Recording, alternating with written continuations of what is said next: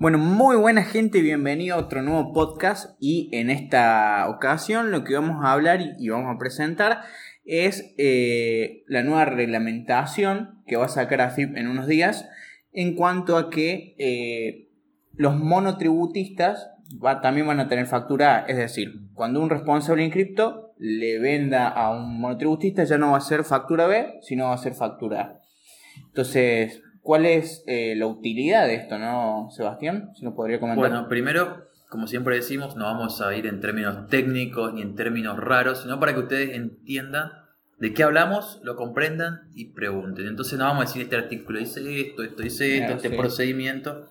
Ya para eso hacemos podcast más específicos, como el caso de cuando hablamos de esta ley de sostenimiento, que tenemos que terminarlo, van a poder entender un poco más estos procedimientos. Claro. En un futuro hablaremos de qué pasa cuando uno lo dan de baja en el monotributo de manera retroactiva, es decir, para atrás. Si por ejemplo seis meses para atrás dicen que desde ahí debería ser responsable inscrito. Okay. Hecha esta aclaración, eh, te pregunto, ¿qué diferencia tenemos entre una factura A y una factura B? Bueno, básicamente que en la factura A está discriminado ¿no? Eh, el IVA y en la factura B no. Entonces, para que la gente entienda, ¿qué factura emite un monotributista? Emite.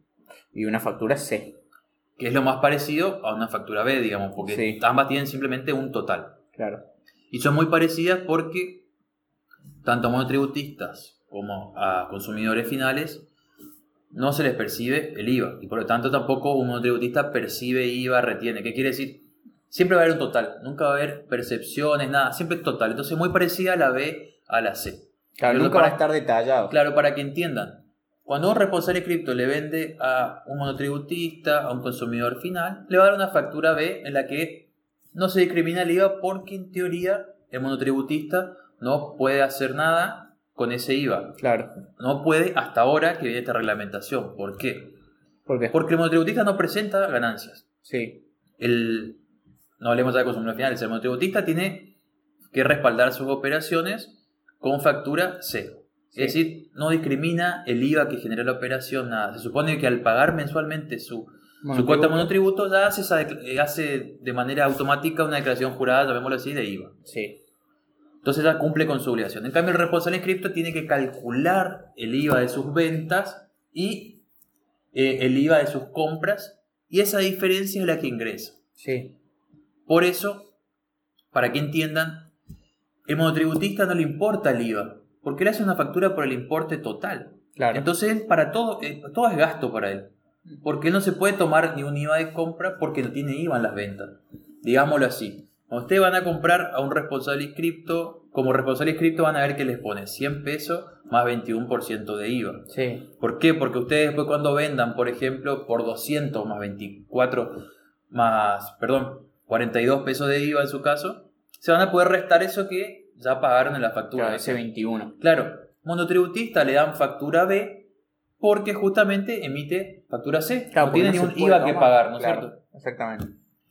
Entonces, hasta acá, si fui muy técnico, ¿querés hacer una traducción de lo que dije? No, no, está, está clarísimo. Bien, entonces, lo que se pretende ahora es algo más con efectos para atrás. O para prever cuestiones de futuro o estos procedimientos voluntarios de paso de, de monotributista, responsable inscripto, todo este tiempo que estuvo, estuvo pausada la, la recategorización de oficio, es decir, y la, la, exclusión de oficio por parte de la FIP, ¿qué quiere decir? La FIP no estaba, si bien uno dejó de ser monotributista en un momento, todavía no tenía efectos la exclusión. Claro. Porque la estaba frenada por la pandemia. Sí. Entonces, una persona, desde el momento que se pasó por la facturación, se pasó por alguno de los parámetros, por ejemplo, tenía gastos superiores a lo que podía tener, me van a decir, ¿cómo gastos superiores? Si la ley de monotributo me dice que tengo que tener cierta facturación. Exactamente. claro, se presupone que cierta cantidad de compras hacen presumir cierta cantidad de ventas. O sea, que con cierta cantidad de compras eso determina que tuve que tener por lo menos ciertas ventas, me fui al monotributo. Pero eso no es el punto. El punto es que le pueden decir a ustedes, miren, desde junio de 2020 vos sos responsable de cripto. Sí. Te estaba salvando porque estaba... te iba prorrogando la exclusión. Entonces, zafaba, seguía el monotributo, pero ¿qué pasa? Una vez que vos te determinen que sos responsable cripto, vas para atrás y desde ahí tenés que pagar. Autónomos. Es decir, ¿qué es autónomo? Es lo que se paga en vez de la cuota de monotributo por la jubilación. Sí, por Desde ahí tenés que hacer declaraciones juradas de IVA. Y acá viene el tema. Ah, te va a decir la FIP. Bueno, por eso que vendiste vas a tener que pagar IVA.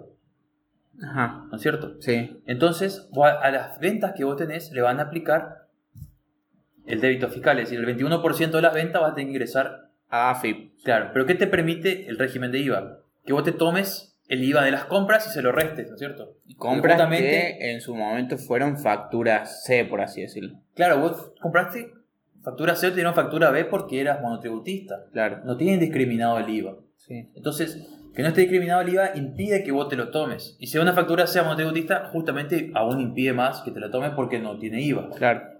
Entonces, ¿qué pasa? Vas a pagar mucho más IVA de lo que correspondería. Ya con este paso, este procedimiento que se establece para pasar a el cripto paulatinamente, te, permiten que te tomes una parte de las compras, del 100% de la compra, por ejemplo, te dicen tal porcentaje es IVA, te lo puedes restar en la creación jurada. ¿Por qué? Si te pasaron de junio para ahora como responsable en cripto, vas a tener que presentar el IVA de junio, el IVA de julio, de agosto, septiembre, octubre, noviembre, diciembre, enero, febrero, todo ese periodo Sí. y de- es decir, IVA de ventas menos IVA de compras. Pero si vos no tuviste IVA de las compras, volvemos a reiterar. Entonces Claro. va a ser todo IVA venta, IVA venta. O sea, el débito fiscal Claro, va a ser muy alto. Claro, exactamente. Esto es un paso transitorio o permanente, pero de un régimen transitorio, digamos, que establece la FIP por esta situación. Entonces, bueno, te dice, por esta vez vos te podés tomar ciertas, digamos, cierto monto de la factura para restar a lo que vas a pagar de IVA, como un IVA crédito fiscal contra el débito. Y lo que sale, lo que viene a subsanar esta nueva normativa Sí. es decir, bueno, vos como monotributista ahora te vamos a facturar factura. Vas a tener tus facturas a para qué. En caso de que en un futuro vos tengas Este tema de pasar. de pasarte, por ejemplo, ¿qué pasa si vos hubieses estado recibiendo factura de tus compras desde junio? Sí. Claramente tenías el IVA de las compras Claro. para tomártelo contra el IVA de las ventas. Claro. Entonces es una forma de prever. Es un beneficio para los monotributistas Claro. en caso de que se excedan de su facturación. Exactamente. Porque de todas formas tu compra va a estar determinada por el neto más el IVA. Claro. Simplemente una discriminación que se hace porque justamente antes de esto también uno cuando era recategorizado para atrás o excluido del monotributo para atrás se podía tomar el crédito de ciertas compras. Y también informemos esto porque eh, desde que salga la reglamentación, todos los responsables inscritos van a tener 30 días para poder ajustar sus controladores fiscales, ¿no? Claro, porque también hay que informar, ¿no es cierto?, que se va a presumir que si haga una factura B a partir de ahora va a ser a consumidor final. Sí, y que eh, todas estas facturas A, que todavía no se sabe cómo va a ser, eh, cuando vos las hagas monotributistas, eh, para cuando presentes tu libro de IVA digital, lo vas a cambiar en, lo- en la parte de ajustes. Sí, ti- sí o sí tiene que estar ahí eh, detallado. Exactamente. Y más allá de eso, tienen que aprovechamos llamar la atención a la gente que hoy en día, salvo que le hagan un ticket, toda operación de compra que hagan, el que la hace, el que la vende, la vende, está informando a la FIP. O sea que la FIP sabe lo que están comprando. Por lo tanto, también está bueno que ustedes sepan que si están comprando mucho, si están por pasar el monotributo, o están en la última categoría, están por dar un salto hacia un nuevo régimen, ya empiezan a pedir facturas A si se habilita a partir de ahora para monotributistas. Claro. Bueno, y en otras cuestiones, eh, que también es de actualidad y salió hace poco, eh, te quería preguntar acerca de eh, este tema de la devolución de ganancias.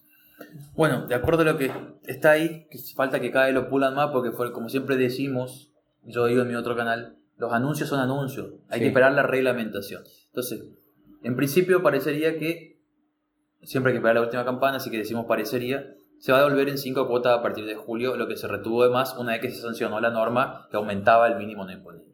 Es decir. ¿por qué? Porque se hizo retroactivo. Se supone que lo que te pagan en enero, febrero, marzo, abril, tendrían que habértelo calculado sobre, por ejemplo, eh, un importe. Si vos pagabas ganancia, por ejemplo, era sobre un importe. Sí. Luego subió, entonces vos no tendrías que estar dentro de ganancias. Claro. Porque pusieron nuevas categorías, además del mínimo no imponible. Entonces todo eso que te Todo cobran. eso que te cobraban de más, tienen que devolvértelo. Ok, Pero lo van a devolver en cinco cuotas a partir de julio. ok. Así Dicho que. sea de paso, te interrumpo, perdón. Sí.